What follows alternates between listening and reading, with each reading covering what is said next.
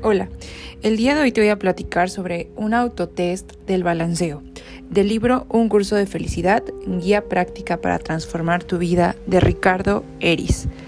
Fíjate que en este autotest del balanceo vamos a identificar cuáles son las creencias positivas y creencias negativas que tenemos acerca de la vida, de nosotros y así ir descubriendo en dónde está nuestro bloqueo emocional.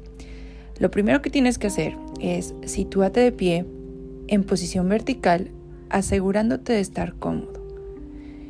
El lugar en el que te encuentres debe ser tranquilo y libre de distracciones.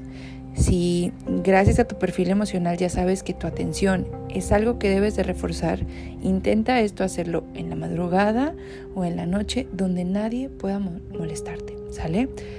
A continuación, Permanece parado con los pies separados a la misma distancia, aproximadamente que los hombros y las manos colgando a los costados. Realiza varias respiraciones.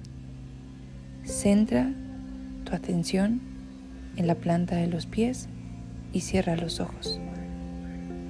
Tu cuerpo se moverá continuamente cuando hagas una afirmación positiva o verdadera.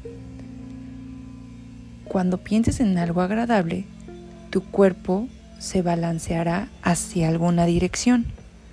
Nota hacia qué dirección se mueve. Muy bien. Seguimos respirando. Y ahora quiero que pienses en algo desagradable. Algo que no te hace sentir bien te causa enojo, que te causa estrés y nota hacia dónde se mueve tu cuerpo. La mayoría de la gente vincula la respuesta afirmativa con un balanceo hacia adelante y la negativa con un balanceo hacia atrás. Ahora, para identificar mejor hacia dónde se mueve tu cuerpo, di, me llamo, utiliza primero tu nombre real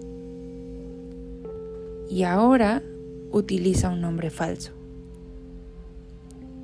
¿Listo? ¿Hacia dónde se movió tu cuerpo con, lo, con la verdad y hacia dónde con lo que no es verdad? Vamos con otro ejercicio.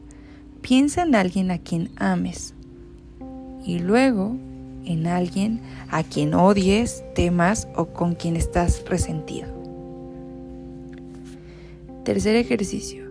Repite mentalmente sí, sí, sí. Muy bien, ahora que ya sabes cómo es el ejercicio, ese es tu primer objetivo. Identificar hacia dónde se balancea tu cuerpo con lo negativo y hacia dónde con lo positivo. Si te costó trabajo no hay ningún problema. Recuerda utilizar un espacio cómodo, libre de ruido, donde no te puedan molestar para que identifiques muy bien las señales de tu cuerpo. Gracias. Thank you